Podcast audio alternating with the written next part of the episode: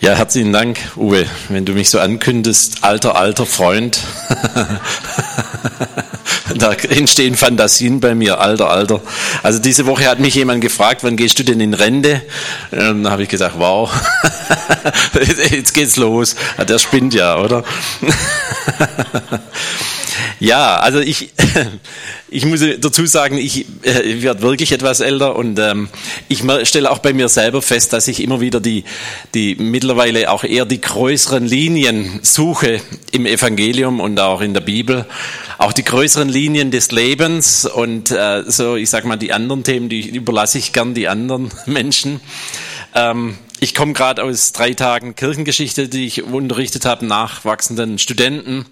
Und ich fange da immer bei der Apostelgeschichte an. Die Apostelgeschichte beginnt ja damit, dass Lukas anknüpft an das, was er im Lukas-Evangelium gemacht hat und wo er dann an, sagt, und Christus lehrte das Reich Gottes. Und die Apostelgeschichte endet damit, äh, im letzten Kapitel, dass es heißt, und Paulus war in seiner Mietwohnung und lehrte das Reich Gottes. Und dann frage ich immer die Leute so, was heißt das jetzt Reich Gottes? Und jetzt wird's halt interessant, ja. Weiß das irgendeiner? Was heißt das Reich Gottes? Wir sehen in der Apostelgeschichte Kapitel 2, dass es dort eine Aussage über diese urgemeindliche ähm, Gemeinde gab, über das Urchristentum, dass sie hinwuchsen zu Gott im Gebet, in der Hingabe. Und ihr kennt es ja auch in der Christenheit, ich habe das mit den Studenten gesprochen und gesagt, oh, das ist ja eine Selbstentäußerung und wir wollen uns am liebsten von einer Herrlichkeit in die nächste Herrlichkeit begeben, ja. Und wir erleben das auch innerhalb der Christenheit, das sind Leute, hey, die schweben im fünften Himmel schon, ja. Äh, das ist ja auch ein Teil, zu sagen, Gottes Hingabe, oder? Leidenschaft an Gott hingegeben zu sein. Wir sehen aber die zweite Ecke auch, dass die Menschen zueinander hingewachsen sind. Ich nenne das immer die zweite Bekehrung. Wir bekehren uns zu Gott aber dann stelle ich fest, sagt nochmal, der Uwe ist mein Bruder. Und jetzt muss ich mich zu meinem Bruder bekehren. Ich erlebe so viele Gemeinden, weil ich auch nebenbei noch Gemeindeberatung mache, dass wir dran scheitern an der Gemeinschaft, dass wir auch keine Beziehung mehr zueinander haben. Das, was die ursprüngliche Sünde war, dass wir zerbrochen sind in dem Garten des Lebens ähm, und dass die Beziehung zu Gott zum Nächsten, aber auch zu uns selbst zerbrochen ist. Und wir sehen sehr wohl in der Apostelgeschichte Kapitel 2 auch, dass sie Gunst gewannen beim ganzen Volk. Es gibt so viele Gemeinden, die haben schöne Putzeglasscheiben, sage ich immer schwäbisch, schöne Buntglasscheiben. Und andere, die sind sonst irgendwo, aber die, ver, ja, wie sagen es die säkularen Leute immer zu mir, Herr Kielwein, wissen Sie was, die Christenheit ist irrelevant und inkompetent. Das tut mir jedes Mal brutal weh, aber ich muss ehrlicherweise, und deswegen brennt da auch ein bisschen Leidenschaft in mir und sagen, wie ist denn der Leib Jesu unterwegs? Sind wir wirklich irrelevant und inkompetent? Und ihr könnt mir vorstellen, das ist wie so der, der Paulus, der rumgelaufen ist in Athen, wo er, wo er wütend wurde, wo er einfach, und Wut, wie, wie hört sich Wut an? Ah, da könnte ich, ich sag's mal schwer, da könnte ich kotzen, ja. Also da könnte ich richtig wütend werden, ja.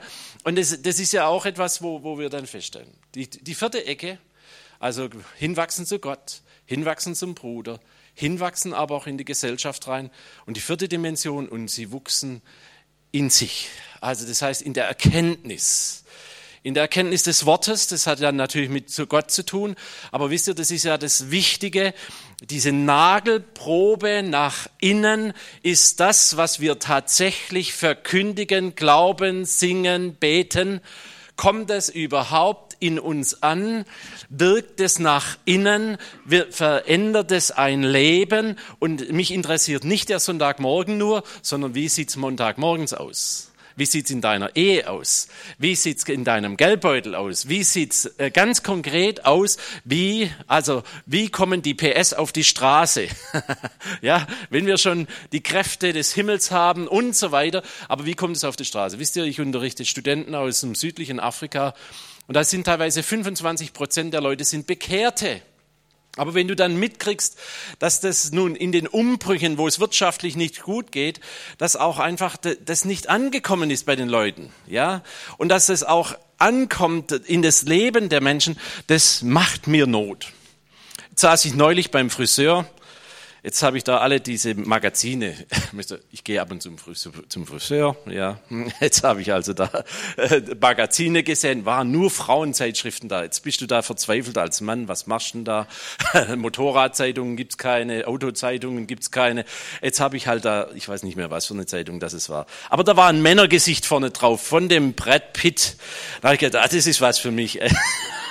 Also, Kielwein sitzt ihm beim Friseur und liest eine Frauenzeitung. Cool, oder? Ja, also ich, zum Glück hat es keiner gesehen, aber. Aber dann ist es ja, dann habe ich da ein bisschen reingelesen und jetzt ist es ja, äh, für mich wusste ich gar nicht, ich bin nicht so der mediale Mensch. Dann habe ich da gelesen, dieser Mann, ähm, mit dieser äh, Frau Jolie war ja verheiratet, drei Kinder. Und dann sagt er etwas und das und da bin ich dann je länger je mehr ich gelesen hatte, umso mehr hat es mich dann, ich sag mal, wütend gemacht. Also Wut ist ja schon nochmal, das hat mich bewegt, ja, das hat mich innerlich aufgeregt. Und dann sagt er, äh, da wo ich herkomme, da galt es als stark, wenn man eine Beule hatte oder eine Platzwunde oder sonst welche Schmerzen und mich, man es sich nicht anmerken hat lassen. So mache ich das heute noch. Der Nachteil dabei ist, dass man das auch mit seinen Gefühlen so macht. Ich bin total zurückgeblieben, sagt dieser Mann ganz ehrlich, was die Bestandsaufnahme meiner Emotionen angeht. Ich, ich bin viel besser im Überspielen. Ich muss auch feststellen über mich, dass ich in mir eine Kriegsmentalität habe. Der Vater ist allmächtig und er hat Superkräfte aber ich wusste nicht wirklich etwas über das, was Selbstzweifel angeht und Kämpfe. Ich muss mehr sein als diese Erkenntnis, die mich direkt ins Gesicht getroffen hat bei unserer Entscheidung. Ich muss für die Kinder mehr sein und es ihnen zeigen. Und bisher war ich da nicht sehr gut da drin. Ihr merkt so richtig diese Parolen, die er sich. Und dann habe ich weitergelesen und dann sagte er, ich komme aus einem charismatischen Christentum, aber ich habe nie verstanden, was ich tue tue das und tue das. Ich habe immer nur daran, daran geglaubt, ähm, nur nicht in die Hölle kommen. Das war für mich das Wichtigste. Und nun ist es für mich dran, das herauszufinden, wie ich diesen Weg gehen kann. Das war letztlich das, was er summarisch gesagt hat. Brad Pitt. So, und, und das war jetzt schon nochmal etwas, das mich sehr bewegt hat. Versteht ihr? Ähm, ja, so sind wir ja unterwegs, ja. Wie viel ist denn da? Und wenn ich jetzt mit euch da dran gehe heute Morgen an diese Gedanken, dann sage ich, Gott wollte tatsächlich den Baum des Lebens. Und wenn der Petrus übrigens sagt, du hast Worte ewigen Lebens, dann sagt eben die Bibel nicht nur, wir denken, ewig ist immer einen zeitlichen Horizont. Ewig ist, sind allgemeingültige Worte. Ewig hat was damit zu tun, dass es für alle gilt. Ewig ist eine Qualitätsaussage über Leben, weil nicht nur, ich frage oft die Christen, wann beginnt ein ewiges Leben? Und für viele beginnt es halt in der Zukunft, oder? Nach dem Tod, ja, Ewigkeits. Äh, und dann sind wir weltabgewandte und äh, weltentrückte Menschen. Aber ewiges Leben, Halleluja, wann ist das? Jetzt, guten Morgen am 6. Ja, das ist schon jetzt. Das kam ziemlich einhellig. Aber das habe ich schon mal gefragt hier. Und das heißt, äh, die, ja, ja. Der, der Matthäus und der Lukas beginnt am Anfang mit der Bergpredigt und den Seligpreisungen. Und dort wissen wir, Seligpreisungen, auch da habe ich hier mal drüber gesprochen, glückselig ist derjenige, dem seine Seele mit dem Göttlichen tanzt. Glückselig sind diejenigen, wo der Weg des Geistlichen tatsächlich nach innen geht, dass Leute weinen können, dass Leute lachen können, dass Leute diese inneren Bewegungen. Und jetzt sind wir halt sehr nah dran an diesem Gedanken, was bedeutet das denn tatsächlich? Und äh, der Matthäus und der Lukas eröffnet das und sagt, Leute, ihr wisst, dass zu euch gesagt ist. Euer Licht soll leuchten vor den Menschen. Und ihr sollt vor allem dieser Prozess soll nach innen gehen. Und er sagt dann äh, in aller Brutalität, und wir müssen dazu aus, davon ausgehen, dass er im Umfeld der Pharisäer gewirkt hat, er sagt, wenn eure Gerechtigkeit die der Schriftgelehrten und Pharisäer nicht weit übertrifft, so werdet ihr keinesfalls in das Reich Gottes der Himmel hineingehen. Also er stellt einen Anspruch und sagt, Leute, wenn das, was Frömmigkeit angeht, nicht wirklich weitergeht, wenn die Nagelprobe nicht wirklich weiter funktioniert, was soll das dann ganz alles? Und jetzt müssen wir ehrlicherweise sagen, die Pharisäer, hey Leute, die haben den Zehnten vom Minze und Dill gegeben. Also das ist wie, wie wenn du dein Teebeutelchen aufreißt und sagst, Zehn Prozent gehen jetzt an Gott. ja, so waren die Leute unterwegs. Und da sagt Jesus, hau den Pflock rein und sagt, Leute, das hat nichts mit Geistlichkeit zu tun. Da, diese, diese rechthaberische Art und das, was alles da dahinter steckt. Sondern es geht um eine Herzensgesinnung. Und jetzt merken wir, jetzt ist dieser Prozess nach innen gehend. Das, was die Mystiker immer wieder sagen, der Prozess nach innen gehend. Wenn du nun deine Gabe darbringst, sagt dann der Lukas weiter, und vor den Altar und dich dort erinnerst, dass dein Bruder nur etwas gegen dich hast nach der Melodie. Hey Leute, denkt mal über eure Gedanken nach. Ist ja interessant, oder? Wann habe ich das letzte Mal über meine Gedanken nachgedacht? Aber wenn du nur, nur einer einfällt, hey, da hat einer ein Problem mit mir, dann sagt er, ja, da würde ich sagen, dummer Hund, oder? Was hat denn der für ein Problem? Dann sagt er, nein, nein, nein, stopp. Dann höre auf, fromm zu machen Geh auf den Menschen zu und versöhne dich. Und dann sehen wir halt hier, wird dieses geistliche Leben sehr konkret, sehr habhaft. Er sagt dann weiter, nachfolgende Verse, wer eine Frau nur anzieht, ihrer zu begehren. Hey Leute, das ist die Nagelprobe, oder? Für die Männer, ja? 60 Prozent der Pastoren, Umfrage in USA, surfen regelmäßig bei einschlägigen Seiten. Ähm, nur, dass wir das mal gehört haben. Und das heißt, wer eine Frau ansieht, ihrer zu begehren, und jetzt merken wir, jetzt geht es um Stichwort Achtsamkeit hier. Wer habt Acht auf euch selbst? Bin ich mir bewusst? Bin ich mir meines Innenlebens bewusst? Äh, weiß ich, was ich tue? Nicht nur im Sinne von handwerklich tun, sondern was ich tue, denn Worte und Gedanken schaffen Realitäten. Spätestens seit wir schaffen das, wissen wir auch das. Ja? Also das heißt, diese, diese Worte und auch das, was da geschieht in uns, das macht etwas. Er sagt dann auch weiter, Lukas immer noch, ja, ja, nein, nein, was darüber hinausgeht, das ist vom Bösen. Also mit anderen Worten, wenn ich sage, ein Mann, ein Wort, ja, dann muss das auch ein Wort sein.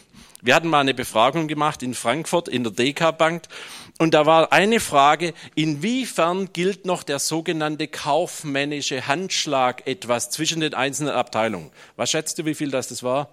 0,1 Prozent. Alles andere muss mittlerweile abgesichert werden mit E-Mails und Dokumenten innerhalb einer eigenen Organisation. Das Thema Vertrauen, Beziehung ist ein Fiasko. Und jetzt ist halt, ihr merkt ja, äh, das Thema Vertrauen auch. Ist das, was ich sage, ein Ja? Oder auch mal ein Nein und zu sagen, hör zu, ich kann, ich möchte kein Ja-Sager sein, sondern es tut mir leid, ich, ich habe heute Nachmittag keine Zeit für dich. Also dass auch diese Klarheit, und da merken wir, das ist wirklich eine Herausforderung. Da gibt es viele Gedanken dazu. Ich sage einfach, äh, äh, der Lukas beendet diesen ganzen Textpart mit dem, dass er sagt, wenn die Wurzel nicht funzt, wenn die Wurzel nicht funktioniert, dort wo die Wurzeln nicht gesund sind, da ist der ganze Baum korrupt. Ähm, und damit sind auch die Früchte, die Auswirkungen korrupt. Und damit ist natürlich auch klar, wir haben einen Verantwortungspart, der geht sehr wohl nach innen. Und der geht nach innen. Ähm, und da möchte ich euch äh, nun hereinnehmen in den Gedanken, liebe deinen Nächsten wie? Nicht wie Gott. Liebe deinen Nächsten wie? Wie dich selbst. Und jetzt wird's halt interessant. Wie liebt man denn sich selbst? Das ist das eigentliche Thema meiner Predigt heute Morgen. Wisst ihr, wir, wir, wir haben ja, ich habe das gelernt, Predigtexte und auch Bibelstellen. Wir labern die, also Kielwein, äh, ihr nicht, aber wir, wir nehmen solche Texte und es ist, ah, liebe deinen Nächsten wie dich selbst, Fokus auf liebe deinen Nächsten. Aber wie lieben wir denn uns selbst? Wie geht denn das? Nagelprobe, ja? Wie machen wir denn das? Das sind die ganzen Texte, die wir jetzt nur in den Evangelien finden, wo es jedes Mal heißt, du sollst deinen Nächsten lieben wie dich selbst. Du sollst deinen Nächsten lieben wie dich selbst. Kein größeres Gebot. Dann heißt es in Lukas, du sollst deine, Gott, deinen Herrn lieben mit allen deiner Kraft, mit all dem, was in dir ist und deinen Nächsten wie dich selbst. Und der Paulus, der greift es dann auf und er sagt dann weiter im Römerbrief, äh, denn das, du sollst nicht Ehe brechen. Und er greift zurück auf diese Evangelientexte und er bringt es summarisch, packt er das ganze Ding zusammen und dann sagt er weiter, und du sollst deinen Nächsten lieben wie dich selbst. Und er sagt, äh, es ist alles zusammengefasst in diesem einen Gebot. Und dann in Galater heißt es weiter, denn das ganze Gesetz ist in dem Wort erfüllt, du sollst deinen Nächsten lieben wie dich selbst. Und Jakobus sagt sogar, er spricht von dem sogenannten königlichen Gesetz. So, und deswegen ist jetzt schon auch eine für mich sehr spannende Frage, was heißt es denn nun, sich selbst zu lieben? Und äh, da ist ja natürlich eine sehr interessante Frage, ist das Narzissmus? Äh, das ist das Bild, das ihr auch in Wikipedia findet. Wir leben in einer sogenannten Ei-Kultur. Die Firma mit dem Apfel, der angebissen ist, ähm, hat eine ganze äh, äh Produktpalette geschaffen, die jedes Mal mit Ei beginnt.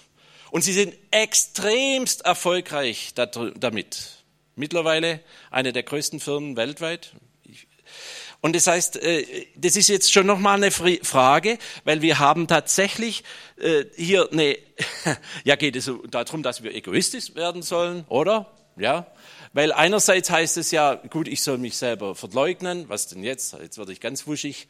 Ähm, soll ich mich jetzt lieben oder soll ich mich selbst verleugnen? Ist doch eine berechtigte Frage, oder? Ähm, und wie kann, wie kann das überhaupt funktionieren? Ist das damit gemeint? Wenn wir da reinhören, dann sehen wir, dass es klar ist, Gott will, dass wir sehr wohl das Thema Liebe, und das ist ja das, was, was uns oft abhanden kommt, gerade im charismatischen Bereich, da sagen wir, lieber Gott, erfülle uns. Und dann Gott gibt seine Kraft und Gott gibt seinen Segen. Aber dann gibt es immer noch einen Teil, wo wir ein Gegenüber Gottes sind, wo Gott sagt, das Ding musst du jetzt aber auch anwenden. Halleluja. ja. Und wenn du die Gaben Gottes bekommst, dann musst du die praktisch werden lassen. Und wenn du hier geliebt wirst von Gott, naja, ist ja eine spannende Frage, oder? Ja, Gott liebt mich. Gott, ich möchte noch mehr Liebe von dir haben. Dann sagt Gott, hör zu, du hast auch einen Auftrag an dir selbst. Nämlich, liebst du dich selbst. Zum Beispiel.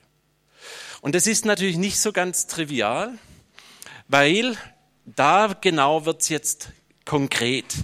Wir haben hier eine Herausforderung, und das bedeutet auch, dass wir gefordert sind, wirklich auch unseren alten Menschen, und das sehen wir sehr schön in Epheser Kapitel 4, wo es heißt, so legt von euch ab den vorigen Wandel, den alten Menschen, der durch Lüste und Irrtum sich verderbt. Was heißt ablegen? Das, das geht so.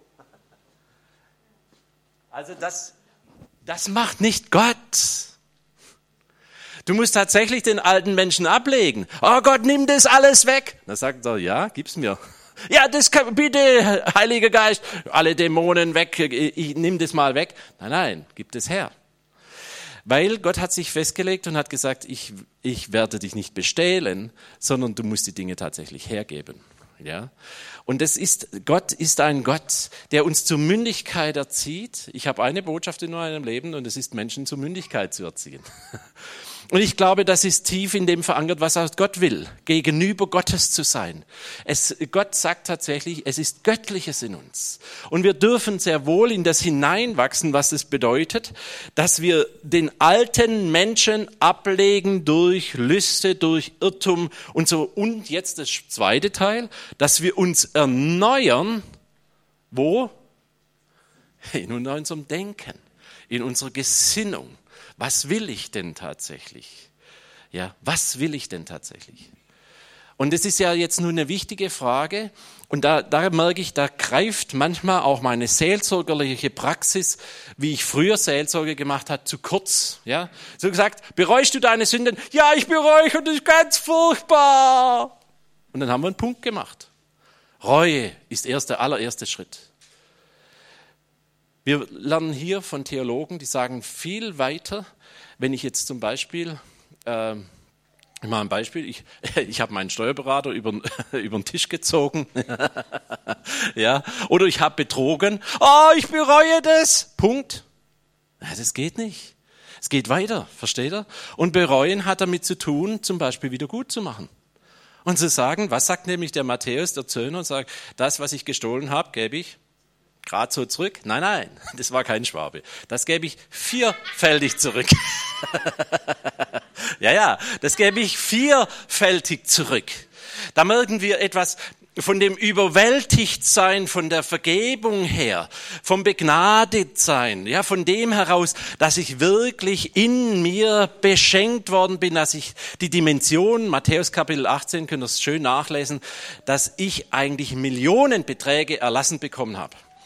Wir waren gestern mit den Studenten essen und dann äh, hat ein lieber Freund von mir, der ist, äh, der ist, äh, der ist Italiener.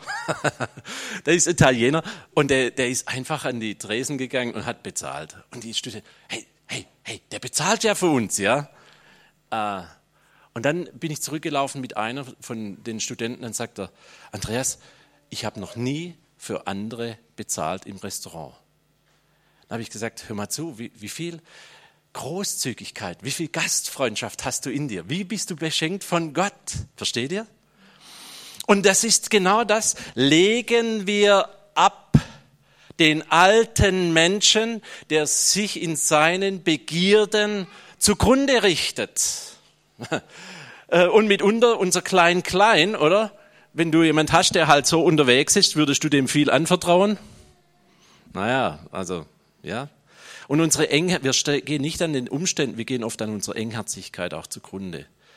An dem, dass wir den anderen wirken, das ist ja genau dieses Bild von Matthäus Kapitel 18, dass wir den anderen wirken und dann hast du diesen Würgegriff in der Hand und dann sagt Gott, erneuert bitte dein Denken. Äh, hör auf so zu denken. Hör auf so zu denken. Du kannst, bist fähig dazu, anders zu denken. Und dann wird es spannend, nämlich zieh den neuen Menschen, und jetzt sind wir in dem Terminus technicus des Neuen Testamentes drin, das ist nämlich in Christus zu sein. In Christus zu sein heißt wirklich in Christus zu sein. Wisst ihr, Christ sein oder Christen ist ein Schimpfwort weil die, die Jungs und die Ladies, die haben sich verhalten wie kleine Christusse. Und das könnt ihr nachlesen, dass deswegen wurden sie zum ersten Mal Christen genannt. Und Christus hat uns nicht nur äh, gerufen, dass wir in fromme Kreise gehen, er hat uns zur Nachfolge berufen. Das heißt, Nachfolge ist Nachfolge. Wir sollen kleine Christusse sein. Wir sollen ein lebendiger Brief Christi an die Welt sein. Die Leute können nichts anderes lesen als dich und mich. Und äh, ich bin ja sehr selber im säkularen Bereich oft unterwegs. Und neulich hat, äh, vor einiger Zeit, hat, schon lange her, hat, hat eigentlich jemand mal gesagt, Herr Kielwein, wissen Sie was, mit Gott hätte ich kein Problem, nur mit seinem Bodenpersonal. Ähm, und es ist ja genau dieser Punkt, ja, zu sagen, Nagelprobe. Inwiefern trifft es tatsächlich an? Wir sehen das dann eben auch in Kolosser Kapitel 3. Lüget nicht untereinander. Habt ihr noch eine Fantasie, wie das in der Gemeinde abging? Genau das. Das ist das Stichwort Scheinheiligkeit. Inwiefern werden wir wahr werden, ist nochmal ein Unterschied als nur die Wahrheit sagen. Wahr werden untereinander, zieht den alten Menschen mit seinen Werken aus, sagt es in Kolosser Kapitel 3, und ziehe den neuen an, der da erneuert wird durch die Erkenntnis nach dem Ebenbilden dessen, der ihn geschaffen hat. Die Ostkirche hat immer gesagt, wir müssen das Bild, deswegen die Ikonenmalerei verstehen wir überhaupt nicht. Wir denken, was malen die da die ganze Zeit mit Gold da auf irgendwelchen Blättern rum, oder? Aber die Ostkirche hat sehr klar gesagt, das Bild, das wir sehen, das wir betrachten, zu diesem Bild werden wir. Wenn ich halt sage, meine Lady daheim ist ein komisches Weib, ja, dann wird sie irgendwann zu diesem Bild werden, mindestens in mir. Oder sage ich, ich sehe die Schönheit in dir. Und das ist äh, etwas sehr Wichtiges. Lieben heißt sehen zu können, wie es ist und das Schöne zu sehen. Ich komme ich gleich nochmal drauf zu sprechen. Römer Kapitel 12, Vers 2. Stellt euch nicht dieser Welt gleich, sondern verändert euch durch die Erneuerung eures Sinnes. Da gibt's eine Rundum-Erneuerung. Das ist wie so, ähm, es gibt ja runderneuerte Reifen, kennt ihr das? Ja, Die werden rundum, äh, wird die neu, werden die neu besohlt. Das ist eine Rundum-Erneuerung. Erneuert euch in eurem Sinne, äh, so dass wirklich der Gotteswille zustande komme. Was bedeutet das? Ähm, ich habe irgendwann die Chance gehabt, auch mal in einer Seelsorgeeinrichtung äh, mitzuarbeiten. Und der Leiter dort hat gesagt, wir müssen wirklich unsere bisherige Denkweise auch zurücklassen. In der Bibel heißt es an einer Stelle, wer Vater und Mutter nicht, was? Was jetzt? Ehrt? Ja, ja, den anderen Text kennt ihr aber auch. Wer Vater und Mutter nicht hasst. Jetzt äh, erzählt mir doch mal, was denn jetzt? Hassen oder ehren? Was? Alles? ja, ja. Und jetzt wird's halt spannend. Wer Vater und Mutter nicht hasst, um meinetwillen, das hört sich jetzt echt schräg an, oder? Aber da sind wir tief in einer seelsorgerlichen Nagelprobe drin, nämlich Vater und Mutter hassen bedeutet buchstäblich, ich lasse meine Denkweise meines Elternhauses zurück. Und die sind dort und ich muss so nicht weiter denken. Oder das wäre doch für viele Leute eine Riesenerlösung. Mein Vater war ein Pimpi, ich bin halt auch kleinkariert, ja. Äh, und mein Vater war ein Griffelspitzer, deswegen bin ich auch ein Griffelspitzer. Nein, Gott mal größere Zahlen, oder? Äh, wir waren daheim kleinkariert und alles klein ausgemalt. Nein, Gott mal drüber hinaus und sagt, hey, denk mal ein bisschen größer, oder? Ja, Versteht ihr, was ich meine? Das wird sehr konkret.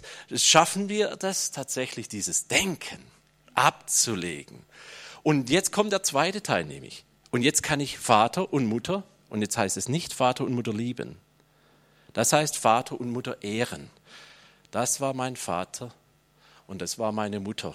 Und ich stelle sie in eine Vitrine rein, so wie dieses Schlagzeug, und sage, das war ihr Leben. Aber da gibt es eine Schutzwand dazwischen, der Erlösung. Und ich bin erlöst von deren Leben. Von deren Leben. Und die Nabelschnüre ihres Lebens gehen nicht mehr in mein Leben rein und sie sind nicht mehr der Versorger meiner Seele und meines Herzens und meines Denkens. Das war ihr Leben. Mein Leben kommt woher? Aus Gott aus Christus. Und damit wird der Mensch erneuert in seinem Denken und seiner Gesinnung. Das Gesinnungsorgan ist unser Herz, wo wir Entscheidungen treffen. Und wisst ihr, das ist doch so, oder? Ab und zu müssen wir Entscheidungen treffen, aber auf welcher Basis treffen wir die? Äh, treffen wir die auf die Basis der Vitrinenveranstaltung oder treffen wir sie auf der Basis dessen? Und jetzt zu lieben bedeutet wirklich auch anzusehen, wie es ist, oder?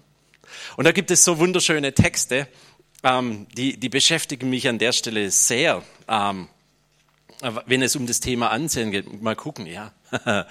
Wisst ihr, das Thema Ansehen, Jesus sagt ja nicht umsonst, das Auge ist das Licht des Menschen, oder? Wenn ihr die, also wenn, wenn ich so Augen da angucke, da habe ich immer das Gefühl, ich gucke gerade, die kennen noch den Schöpfer, weil das ist noch nicht lange her bei denen, oder?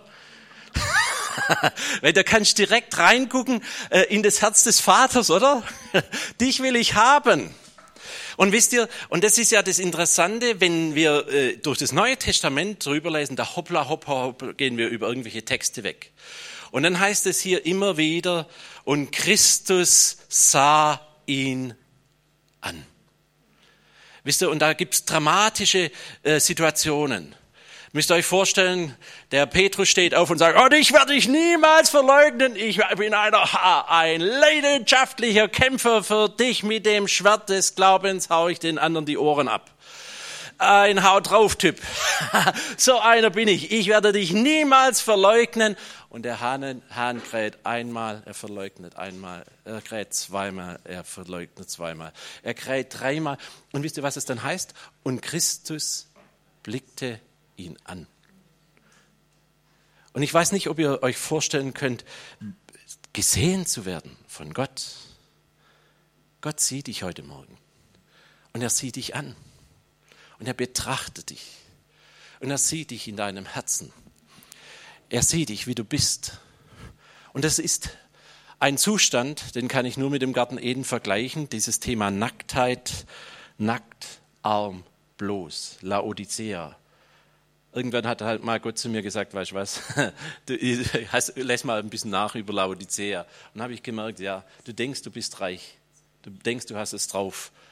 Und du bist arm, nackt und bloß. Und äh, der Billy Graham hat über Jahrzehnte ein Lied singen lassen, am Ende seiner Predigten immer wieder, so wie ich bin, so muss es sein, nicht meine Kraft, nur du allein. Ja.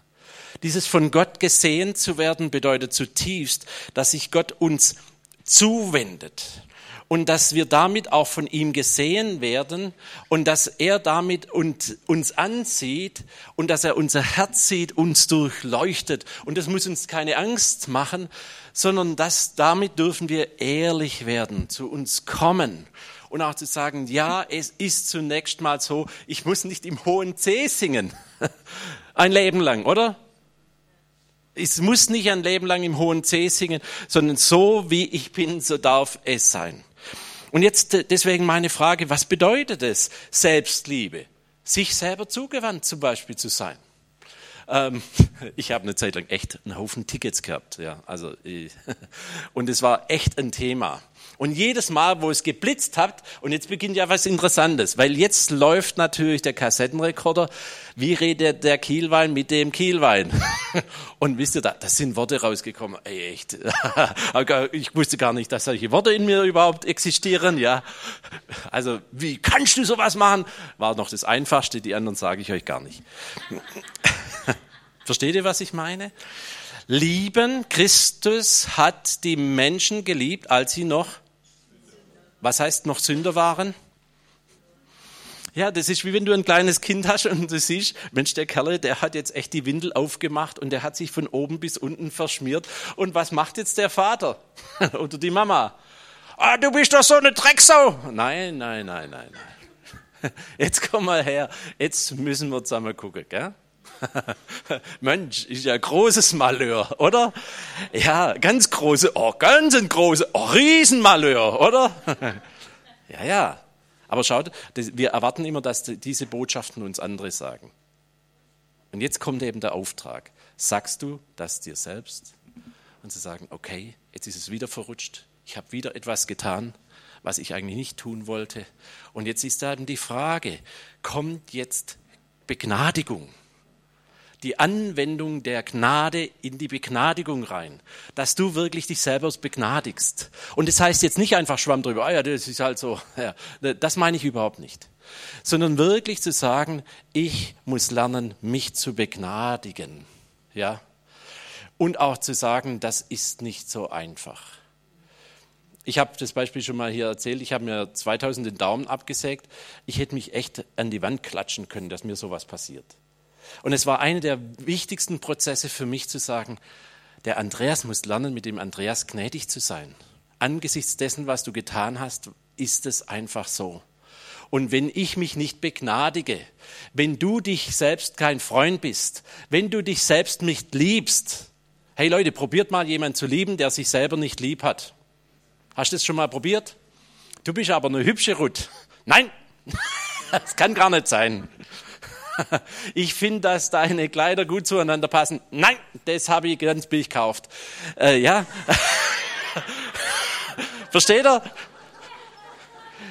Es gefällt mir, wie du mit mir redest. Nee, das ist also, ja. Oder seine Tischplatte. Äh, Mensch, sieht doch super aus, wie das jetzt geworden ist. Das ist also nah geworden. Versteht ihr, was ich meine? Probier mal, so jemand lieb zu haben. Heißt das ein totaler Schrott? Und, und deswegen ist es tatsächlich, das ist nicht so trivial, wenn, auch wenn wir jetzt drüber, warum lachen wir drüber? Weil wir es kennen. Sonst könnten wir nicht lachen. Weil wir es kennen, deswegen lachen wir auch drüber, aber das ist ja das erleichternde Lachen. Weil eigentlich ist es doch, ist doch echt schräg. Ist doch echt schräg, wie wir mit uns selber umgehen. Und ich, ich, ich habe das deswegen erkannt, weil ich merke, dass da fehlt uns auch dieses innere ein Ja zu finden, ein Ja zu sich zu finden, auch ein Ja zu Entscheidungen zu finden, auch zu sagen, das ist halt so. Ich habe eine Cousine, die lebt mittlerweile in Amerika und die sagt, no regrets, no regrets, ich bereue nichts. Ähm, mir hat erst vor 14 Tagen jemand gefragt, äh, ein Unternehmer, der wollte mit mir unbedingt wandern gehen. Mein Bruder ist jetzt im August gestorben. Er sagt, Andreas, ich möchte mit jemandem von euch Gemeinschaft haben. Würdest du mit mir wandern gehen? Da habe ich gesagt, ja, mache ich. Und dann sagt er, würdest du irgendwas ändern in deinem Leben? Dann sage ich, weißt ähm, Kraft dessen, was damals war, was ich kannte und wusste, ich würde wahrscheinlich wieder gleich entscheiden. Das, was ich heute weiß, würde ich so nicht mehr tun, manches von dem. Aber ich kann, es nützt nichts, wenn ich mir in den Selbstvorwurf gehe und sagen, warum warst du so blöd und warum hast du das gemacht? Versteht ihr, was ich meine? Und deswegen bedeutet es, zu begnadigen heißt zu begnadigen und dann auch an uns selber das wirksam werden lassen. Und das bedeutet, dass die Kraft in den Schwachen mächtig wird und angewandt wird. Und nicht nur, oh Gott, jetzt bete ich halt schnell noch mehr, sondern es braucht eine Anwendung, die Pässe müssen auf die Straße kommen. Und das heißt mitunter auch mal meine Verwundbarkeit zu sehen. Auch meine Verwundbarkeit, wo ich merke, das tut mir einfach weh. Christus wurde Mensch. Und Mensch heißt Mensch, Mensch, da ärgert mich was. Und Christus, weil seine äh, Jungs da weggegangen sind, da sagt er seinen Zwölfen, wollte, wollte mich eigentlich auch noch verlassen. Und ich, ich merke so richtig diese Tränen in seinen Augen. Leute, ich, ich habe so viel in euch investiert und lasst mich jetzt auch noch allein. Hört ihr dieses Herz Christi? Ja, dieses Menschsein Christi. Und ich glaube, Gott sagt nicht, Leute, nur noch auf Wolke 7, sondern in dem Menschsein bedeutet es, das Göttliche zu umarmen und das Göttliche in uns zu tragen. Und damit sind wir irdene Gefäße. Das ist die Sprache, die nun ein Paulus benutzt, wo das Göttliche in dem Irdischen vorhanden ist. Ich weiß nicht, wenn ihr einen Leiter habt, es gibt ja so Leiter, da ist alles nur perfekt, oder? Da steht er vorne auf der Plattform und jeden Tag ist sie da toll durchtrainiert aus und alles immer in Ordnung, ja, und kein Komma falsch gesetzt und alles immer richtig gemacht. Aber wie wirkt dieser Mensch auf dich?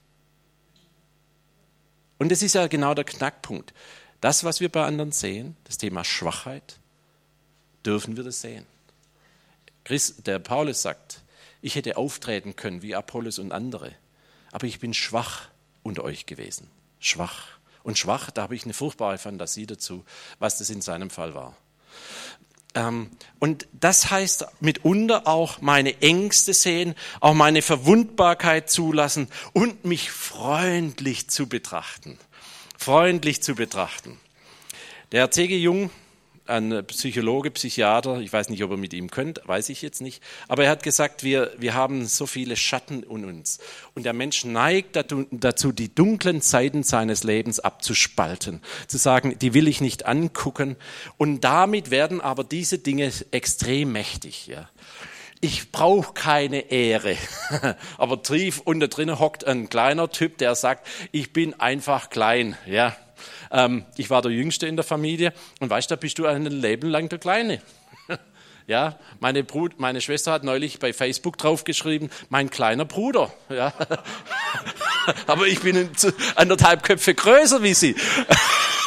ja, aber und jetzt ist ja genau die Frage, sind das die Botschaften, die dann uns ein Leben lang beherrschen?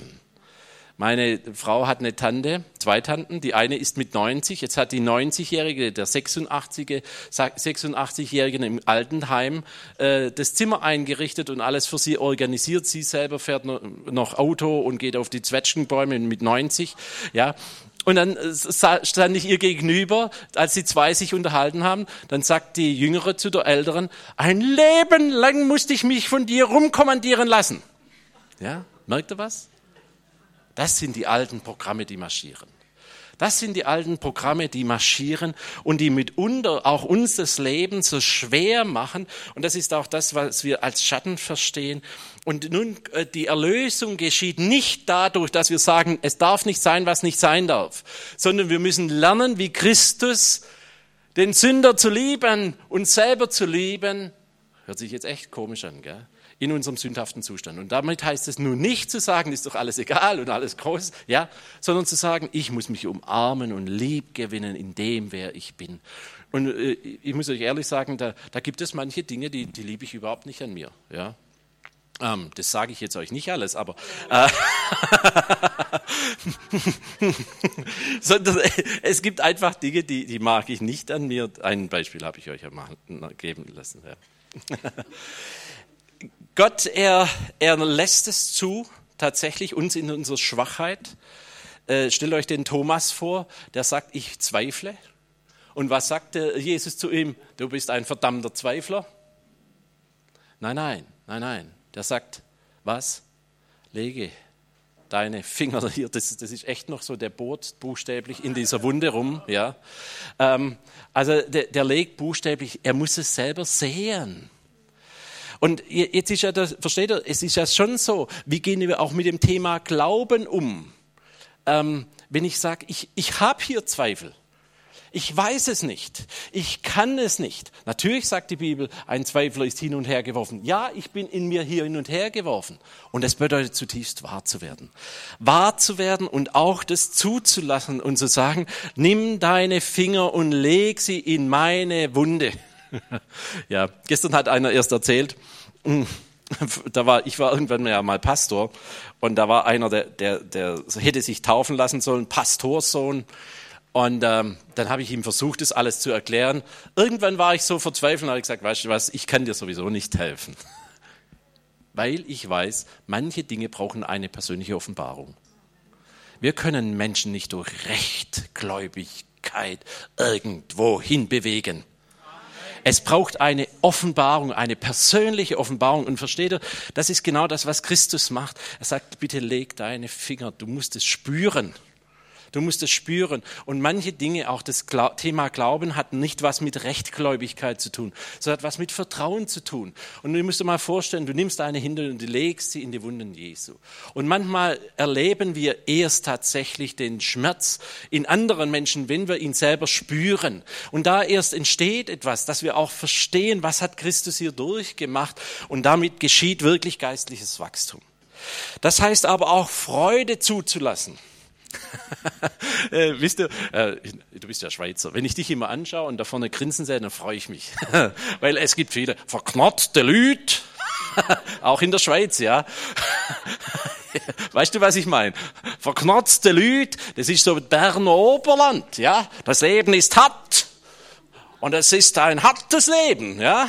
Und es steckt in uns, ja. Und da haben wir harte Waden und da ist das Leben hart. ja, versteht ihr? Und es ist ja die Frage, überrascht von Freude, hat C.S. Lewis ein Buch geschrieben, ja. Oder überrascht vom Licht. Überrascht von, ja, Überraschung. Können wir Freude in uns zulassen? Liebe? Jetzt müssen wir schon freuen. Die Schwaben sagen, da kann ich nicht meckern. Das höchste Lob eines Schwaben, oder? Ja, müsst ihr euch mal vorstellen. Da kann ich nichts sagen. Das war jetzt aber nicht ganz schlecht. Ja, Freude zuzulassen, oder? Halleluja. Ja. Ja, aber weißt du, wenn ich mich so arg freue, dann falle ich so tief. Na ja, okay. Also am liebsten freue ich mich schon mal nicht. Dann wird's auch nicht so schlimm. Ja, das sind ja die inneren Logiken, oder? Ja, das sind die inneren Logiken, aber das sind die alten Programme. Versteht ihr, was ich meine? Wenn wir erneuert werden, rundum erneuern, denkt nochmal an diesen Reifen, dann heißt es mitunter, die alten Programme, der alte Mensch ist abgeschlossen. ich komme vom Berner Oberland, verknotzte Lüt, aber jetzt freuen wir uns auch. Jawohl. Und das heißt, und damit dürfen wir auch lernen, das abzulegen, zu vergleichen. Wisst ihr, das war die Ursprungssünde des Garten Edens. Ihr werdet sein wie? Fang mal an, nicht zu vergleichen, Fang mal an, deine Kinder zu vergleichen, damit zerstörst du Persönlichkeiten. Wenn du deine Ehe mit anderen Ehen vergleichst, zerstörst du deine Ehe. Ich sage es einfach so verkürzt. Mittlerweile bin ich über 50, da rede ich bei manchen Sachen nicht mehr sehr lang rum. Mach's einfach, dann zerstörst du deine Ehe. Deine Ehe ist deine Ehe. Und Ehe heißt Ehe, versteht ihr? Das heißt zusammengeworfen zu sein. Und das heißt auch wirklich in der Fülle dessen zu leben. Und das heißt auch mitunter, dass nicht das, was wir in irgendwelchen Hollywood-Filmen sehen, dass das anwendbar ist. Sondern wenn du eine gestandene Frau daheim hast, dann hast du halt nicht nur Mädele daheim und nicht nur eine Sexpuppe oder sowas, sondern dann hast du tatsächlich eine Frau, die hat ein Recht auf ihr Leben und die gilt es zu gewinnen. Versteht ihr, was ich meine? Ja, ja die paar Männer haben genickt. Okay.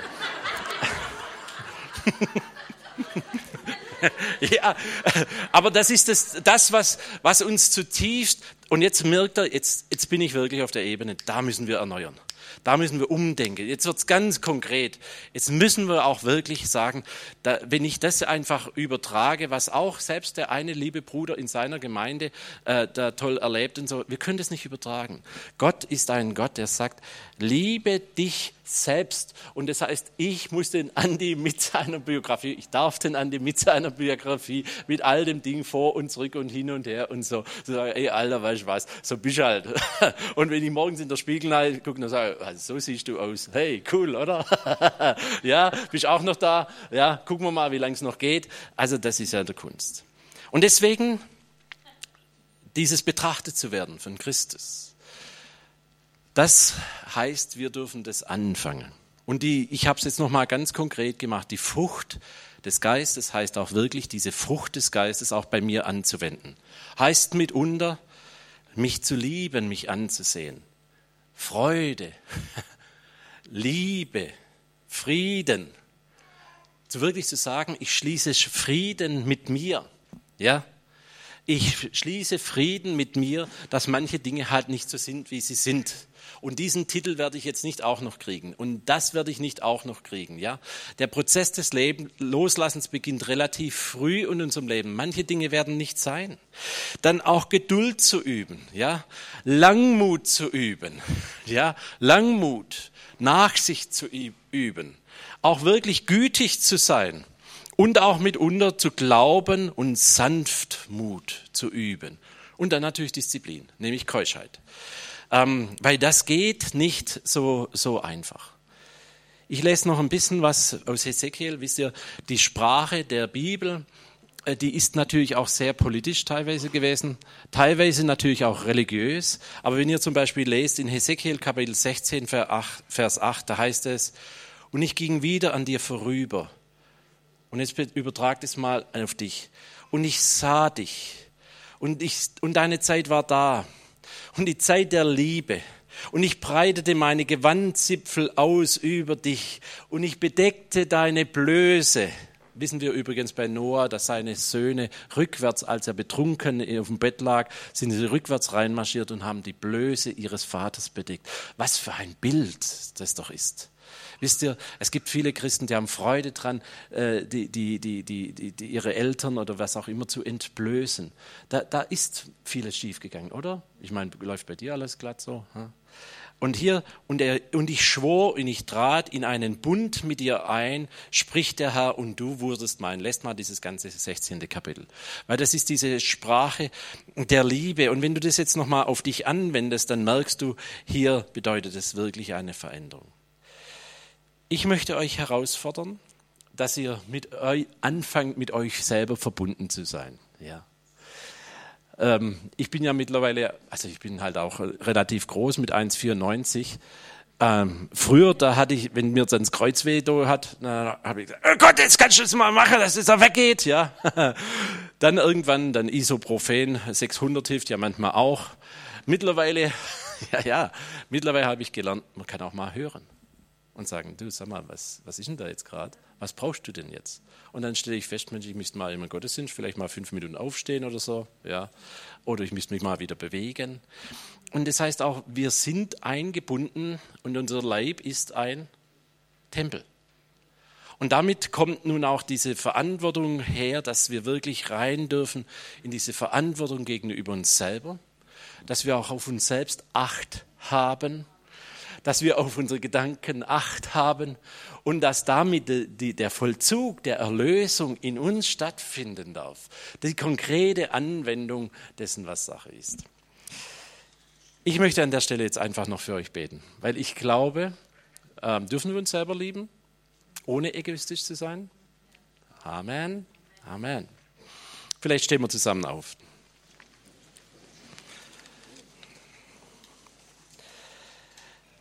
Lieber Herr, ich danke dir für, für meine Geschwister hier. Und ich sage das ganz bewusst, wir sind einander gegeben als Gabe. Ähm, ihr seid als Gabe einander gegeben in euren Ehen. Und Gabe heißt Gabe. Und wenn es heißt, Kinder sind ein Segen Gottes und die Kinder dich nachts um zwei aufwecken, dann ist es auch eine Gabe, die an dich gegeben ist. Aber darin darfst du wachsen, darin darfst du groß werden. Und nicht umsonst sagt Gottes Wort, dass denen, die Gott lieben, wie viel alles alles zum Besten dienen werden. Und Herr, unter diesem Vorsatz Christi möchten wir auch das annehmen in unserem Leben, Vater, dass wir wirklich die Dinge zum Besten dienen lassen. Und Herr, ich danke dir, das Beste ist wirklich das, was du als das Beste erachtest, nicht immer das, was ich als das Gute und das Richtige erachte.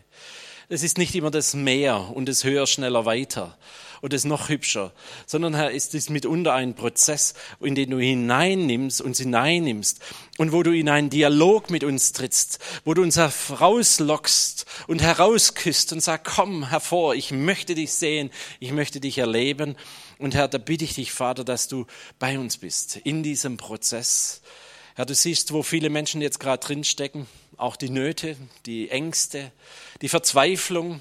Und Herr, dort drin möchtest du uns begegnen. Und du möchtest uns entgegenkommen. Und deswegen laufen wir auch dir entgegen. Wir möchten nicht von uns weglaufen, sondern wir möchten ein Haus einrichten in diesem Tempel, in uns selbst, in dem, wer wir sind, auch in unserer Generation, in dem, wo wir herkommen. Herr, wir ehren unsere Väter.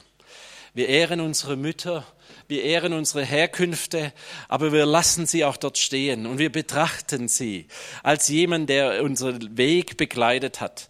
Sie werden nicht die Ernährer unserer Seele sein. Du bist derjenige, der uns ernährt in unserer Seele, in unserem Herzen, in unserem inwendigen Menschen. Im Namen Jesu. Amen.